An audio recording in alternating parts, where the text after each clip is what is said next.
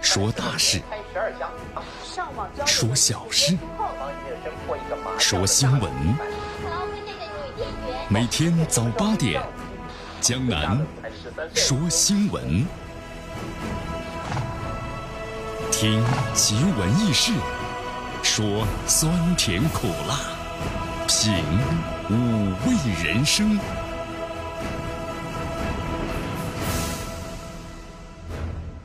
哎呀，又是一个阳光明媚的早晨啊！江南在节目当中温馨提示：收音机前的朋友们，开车呢要注意安全的，那否则的话呢，你不仅损伤了自己呀，是不是？同时呢，又耽误了别人。哈哈，江南是不是今天上班路上又被堵了？就是。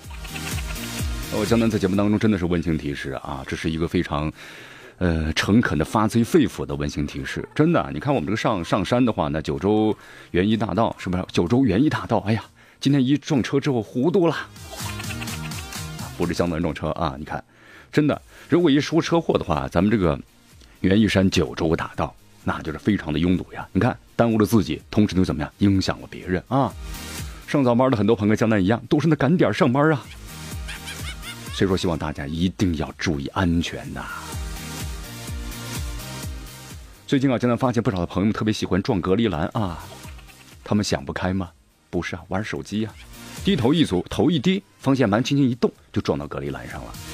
所以说，希望大家呢一定要把这个什么呢，手机放在正确的位置，端正人生的态度啊，否则的话呀，你看这样的事故啊，就伴随着你，小则轻伤，重则的话呢，你看非死即伤啊，后果相当严重啊。所以江南在节目当中提醒大家，真的把生命放在第一位，尊重自己，那就是尊重别人。来关注一下今天的天气情况啊，天气呢非常的不错。今天最高温度呢二十五度，最低温度呢十六度。天气呢是多云。好，相对湿度呢是百分之九十七。今天呢是无风啊。好，空气指数呢非常棒，三十二优。来，咱们关注一下今天江南说新闻的主要节目内容。首先呢，我们一起进入的是资讯早早报。资讯早早报，早听早知道。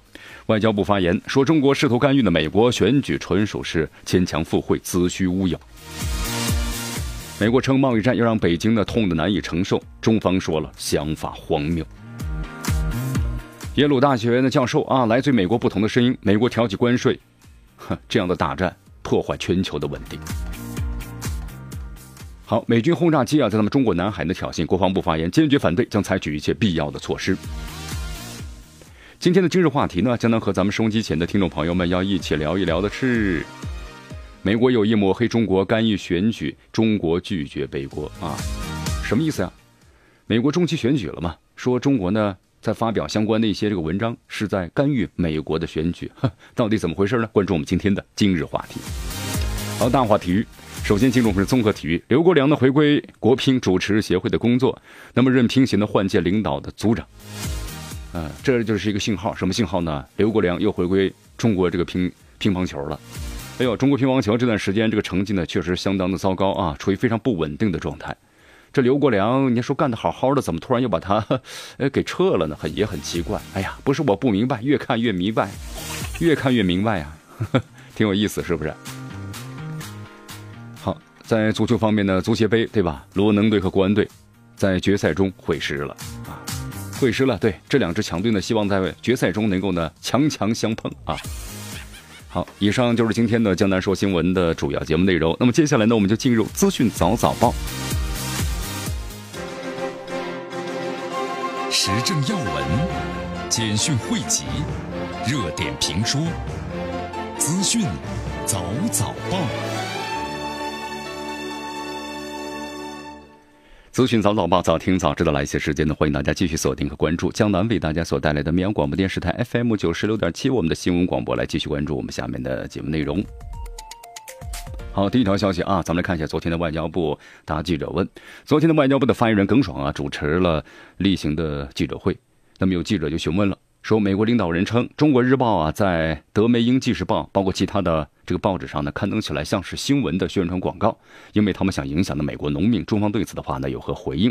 耿爽是这么说的：根据美国的法律啊，外国媒体呢可以同美国媒体开展各种形式的合作。我们理解你提到的《中国日报》在德英媒《纪事报》付费版面上刊登了报道，就属于这个范畴。许多外国媒体都这么做，把这种正常合作呢说成是中国试图干预美国选举，纯属是牵强附会，子虚乌有。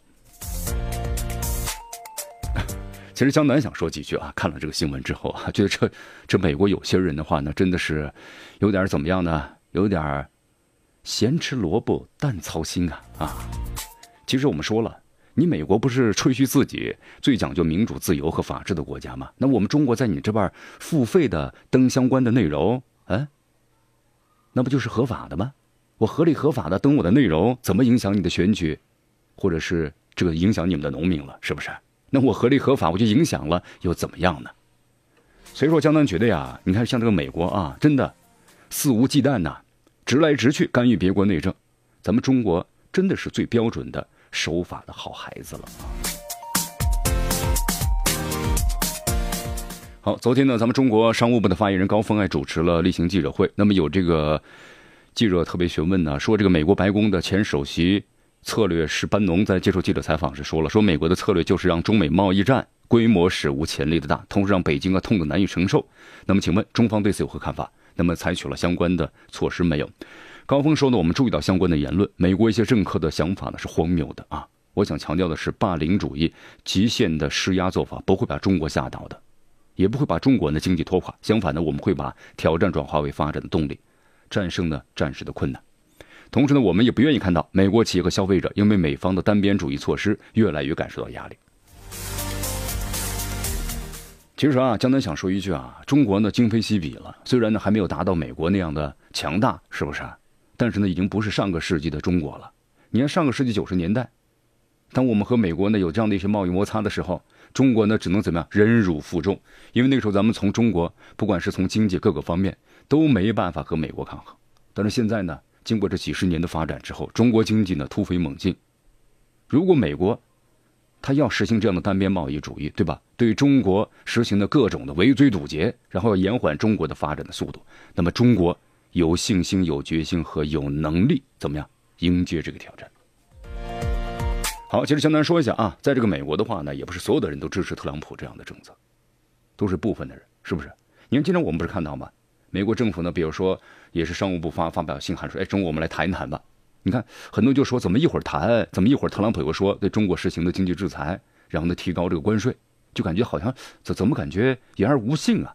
这种说明，在美国政府的内部呀，有不同的两派的意见啊，确实也是如此。我们来看一下，这个美国《纽约时报》呢，在昨天呢有一篇这个文章，就说特朗普政府在关税和贸易领域的“美国优先”政策呀，不仅呢涉及财政问题，还提出了对战争和平的至关重要的疑问。呃，那么在耶鲁耶鲁大学有两位法学教授啊，一位叫做是乌纳哈哈萨维，还有一位呢叫做是科斯特夏皮罗证明。如果特朗普政府严重扰乱已经存在了数十年的全球共识，那么世界可能会变得危险很多啊！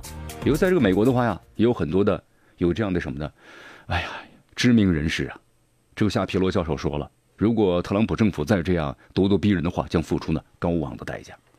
也就是这个世界呢，尽管呢不是很完美，但在运作中啊，都遵循了一种的谅解，就战争是非法的，贸易制裁呢是惩罚侵略行为的合法手段，但是制裁呢只有在健康的国际体系下。和国际法的规则下才有效，但是现在这些都受到了质疑。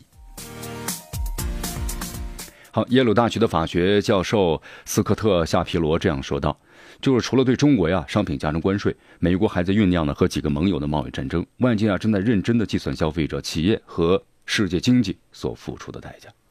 其实美国别看现在啊咄咄逼人，就像这个特朗普所说的哦，我们的这个经济呢实现了稳定的增长，包括他的儿子小唐纳德特朗普也说了嘛。”你们美国历届总统没做到的事儿，对吧？我爹做到了，是不是？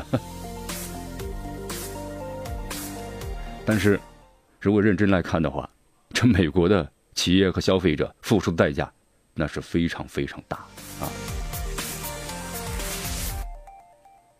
所以说呀，任何一项经济的规则呢，都可以改革，但是呢，不能够破坏这个世界贸易啊。这两位教授呢，最后总结到了：任何人如果要是破坏它的话。那么就要付出高昂的代价。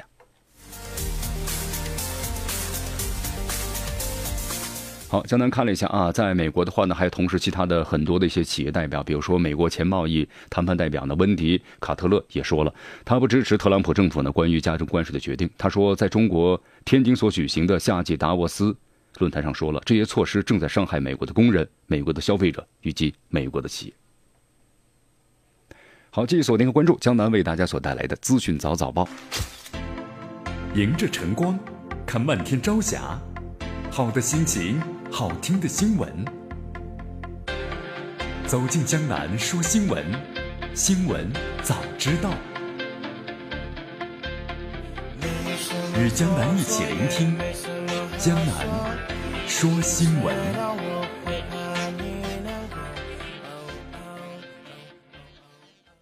好，继续回到江南为大家所带来的资讯早早报，资讯早早报早听早知道，来咱们继续关注呢下面的消息。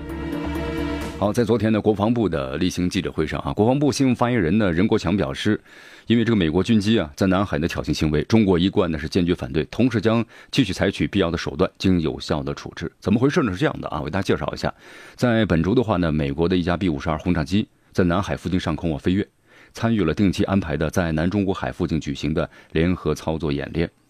呃，美国的说法是要增强的备战的状态，增进和地区伙伴盟友的联合作战的能力。其实啊，专家们分析了，就美国为什么老把这个轰炸机派到中国南海呢？就是想进一步加剧北京和华盛顿之间的竞争关系。但是呢，美国国防部的部长呢马蒂斯表示，他不担心美国派轰炸机飞越南海会激化呢和北京的关系。他说，这是我们几十年一贯做法，因为那里是公海。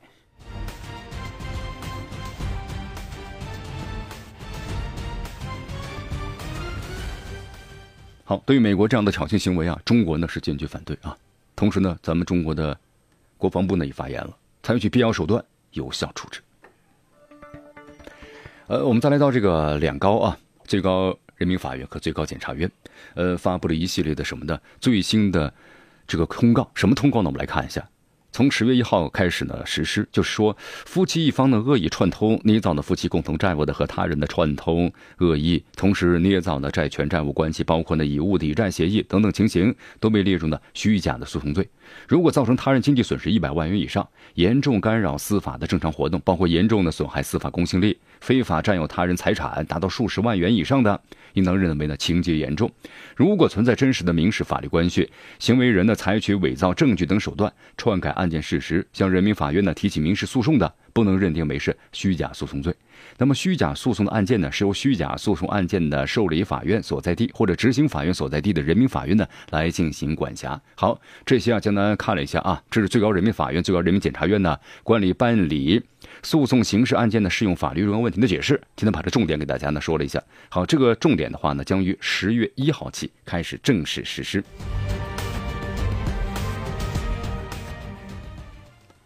咱们中国呢，驻瑞典大使馆的发言人呢，昨天发言，因为这两天的话呢，瑞典电视台的娱乐频道的节目负责人的赫尔，那么关于呢九月二十六号啊辱华节目做出了道歉，但这个道歉呢非常的不诚恳，所以说咱们的大使馆发言说了，赫尔呢没有就节目当中针对中国的攻击，包括呢中国对中国人赤裸裸的种族歧视做出深刻的反省，更没有呢就节目当中使用缺少台湾省包括西藏部分地区的中国地图做出呢反省的道歉。那么这样的道歉呢，缺乏诚意的，是敷衍的，也是虚伪的，企图蒙混过关。我们再次强烈的敦促瑞典电视台及有关的节目组，不要再狡辩了，不要再以所谓的本意、表意缺失或者是文化差异等借口来遮遮掩掩，一错再错。我们再次的强烈的敦促瑞典电视台，包括有关的节目组，向全体中国人民和华侨华人做出真诚的道歉，并且彻底的要摒弃这种的种族主义。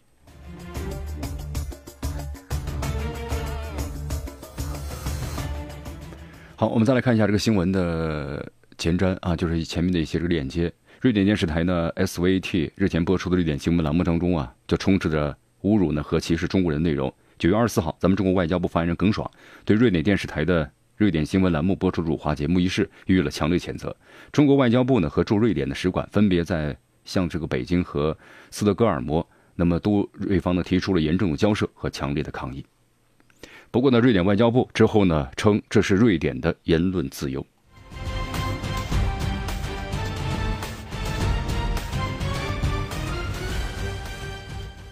来，我们再来看一下这个滴滴啊，滴滴呢，在昨天呢发表了篇这个文章，说坚决拥护啊主管部门所提出的整改要求和意见。同时呢，滴滴将切实的整改，并且切继续加强安全的营运保证机制，全力推进的网约车的合规化，全面落实企业安全生产和维稳主体的责任。好，这滴滴的话呢，我们说了啊，当企业在发展壮大当中啊，肯定会有很多的问题出现。但是我们说了，像这种网约车的话呢，是顺应时代的一个发展，特别是在网络呢。无限发展的时候，那么更符合呢年轻人出行的要求，对吧？我们的巡游车呢，我们说了，可能你出来之后呢打不着，或者高峰期的时候也打不着。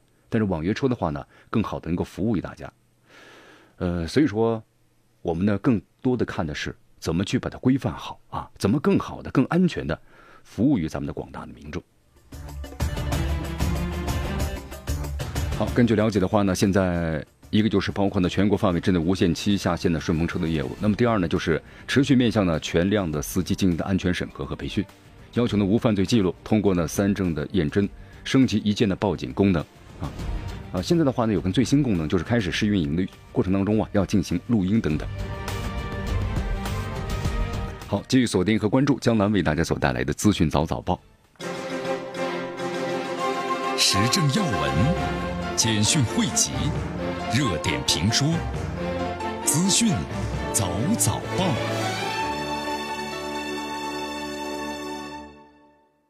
资讯早早报早听早知道来继续锁定和关注江南为大家所带来的绵阳广播电视台 FM 九十六点七新闻广播，继续的关注我们的节目。好，咱们继续关注下面的消息。哎呦，这两天有一段视频在网上真是挺火啊，点击率呢相当相当的高啊。地点山东青岛啊，然后呢高速。应急车道上有一辆车，一对男女怎么样呢？迫不及待，干什么呀？狂吻，江南，你说什么？狂吻？真的呀？对，狂吻了十多分钟。哎呦，呃，大家不要多想啊，没做其他事就是呢稳稳来稳去，稳来稳去啊，全然不顾呢飞驰而过的车流，整个的这个过程啊被监控拍下来了，十多分钟。哎呀，所以江南想说一句话呀。少年们，前面快到服务区喽，那里亲亲更安全喽。来，咱们关注一组的国际方面的消息啊。好，昨天呢，在这个美国总统啊特朗普和这个日本首相安倍晋三那么交流的过程当中呢，首相会晤嘛，这个特朗普啊，他拿出了一封信，从西装的内口袋里啊。有一封白色的信件，他说了：“哦，昨天我收到了经委员长的特别来信。”特朗普对记者们说：“安倍呢看了其中一封信之后呢，称这是划时代的信。哟，这信的内容到底什么呢？呃，信的内容没有被公公开，呃，还不确定特朗普是不是同时收到两封信。不过，特朗普向记者们表示啊，将来会在一定时间之内呢把信公开。他也反复的称，信件呢是历史性的信件，是一部美丽的艺术品。”根据了解啊，这封信呢是在前一日抵达纽约的朝鲜外相呢李永浩转交的。那么，因为李永浩呢和蓬佩奥在二十六号上午啊进行了会面。好，今天看了一下啊，这个特朗普呢也透露了一些相关的内容吧。他说，相信信中所言的朝方的朝无核化、无核化方面的态度，他自己有很有感触。呃，特朗普呢还说，现在我们建立了非常良好的关系，他喜欢我，我也喜欢他，我们相处的非常的好。其实这样的话呀，呃，外交辞令呢，大家只能用“呵呵”两个字笑一笑，是不是？好，我们来看一下俄罗斯独立报报道的一则消息啊，说曾经担任美国助理国防部长的和海军高级官员的塞斯克鲁普西表示，说美国部署在地中海的舰队啊，可能会弃用以色列主要的港口海法港，为什么呀？因为原因是以色列呢允许中国重建并管理这里的码头。所以以色列的国内在猜测啊，到底是谁决定让美国的主要侵略对手进入这个重要的港口？挺有意思，是不是啊？挺有意思。你看这以色列的话呢，我们说了一直在傍着这个美国的大腿，是吧？美国是主要他的幕后的支持国。历届中东战争没有美国的支持，以色列的话他很难能够打赢的啊。哎，怎么突然一下子，怎么突然一下子把这港口让给了中国？同时这美国要退出呢？克鲁普西说，毫无疑问。那么你达成的协议啊，具有重大的地缘政治影响。那么这里是以色列海军的主基地。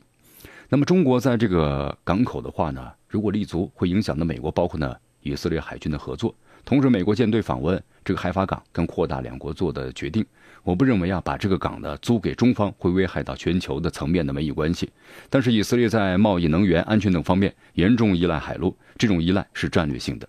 以色列和美国在国际秩序方面有共同的利益，地中海的局部局势啊，很大程度上取决于承认和尊重这一秩序的国家。好，这是从政治角度来进行分析嘛？就是说，这个以色列的话，你看和这个美国走得很近，但为什么把这港口呢让给这个中国啊？是不是会引起相关的矛盾？其实也不是这样的，就还有一些问题在这个地方，因为在这个以色列这个呃港口啊，由于业务量和当地工人呢经常罢工，那么在乙方早几年呢，在几年前就批准在海法港建设一个新的码头了。那么从一开始啊，便计划呢由私营部门的新码头进行建设，来减轻老码头的负担。海外企业就打破了。以色列国有的港口公司垄断，所以咱们中国的这个国际港务集团呢，获得了租用这个码头二十五年的合同。码头的从二零二一年起投入使用，就咱们中国呀帮他建设。所以说你这一听的话呢，就完全明白这个意思了，对吧？从以色列的国家角度来说的话呢，我们说了，你看咱们中国发展的一带一路啊，就是发展这些一带一路当中的很多国家都是基础设施建设呀。基础设施建设是需要怎么投入大量的资金，要有技术，对不对？但是这些国家很多是缺少这样的事情的啊，所以说咱们中国这个“一带一路”的建设呢，是符合很多国家的发展。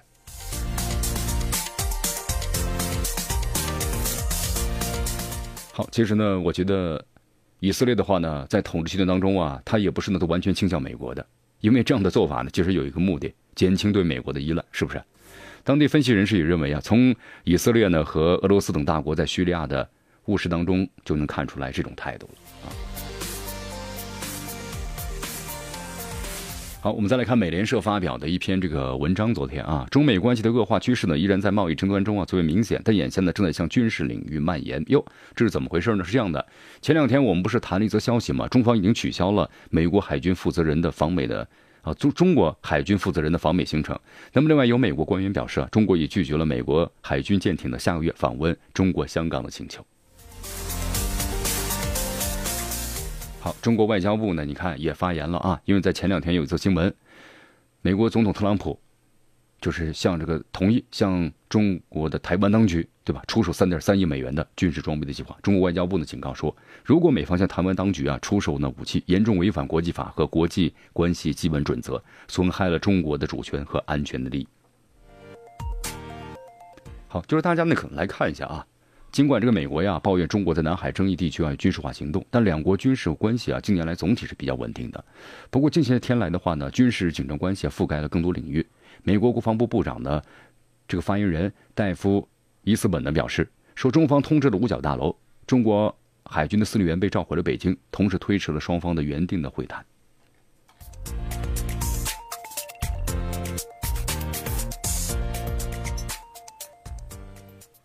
好，那么同时呢，中国坚决反对啊美国所做出的那么对于中央军委的装备发展部包括其负责人的实施制裁的决定啊，呃，就是为什么要这么要实施制裁呢？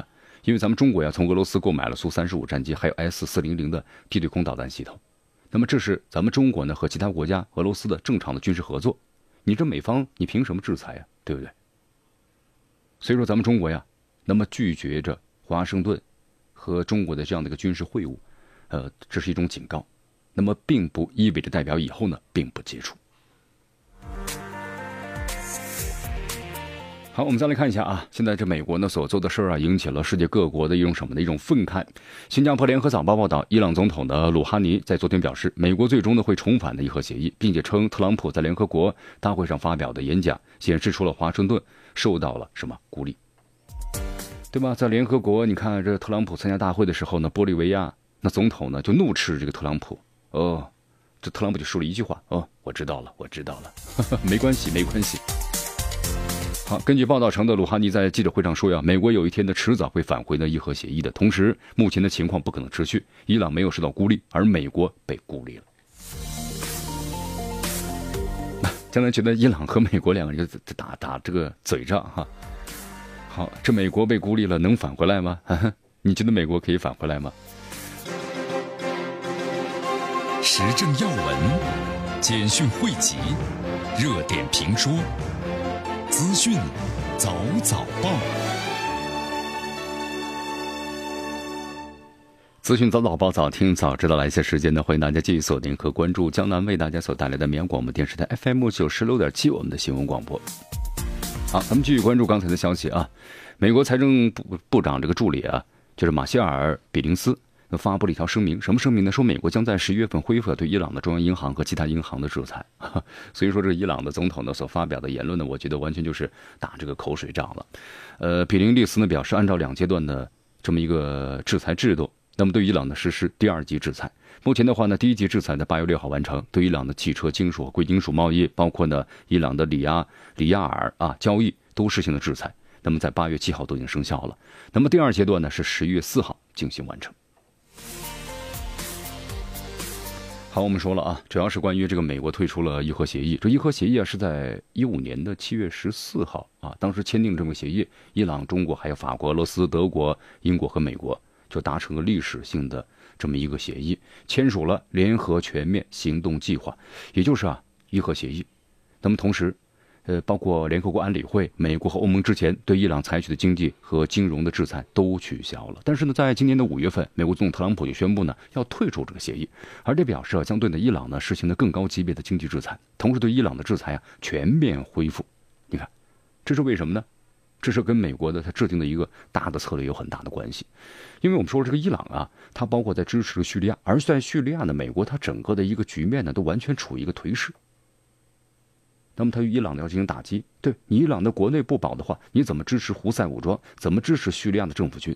这都是一些问题啊，对不对？所以说，美国他要急于呢退出伊核协议。来，我们再来到法国啊，这法国的工人呢特别喜欢罢工啊。哎，今天记得有位朋友曾经去过法国去旅游，哎，一去了之后怎么一出来，这这飞机飞不了了，就被告知啊，呃，罢工了。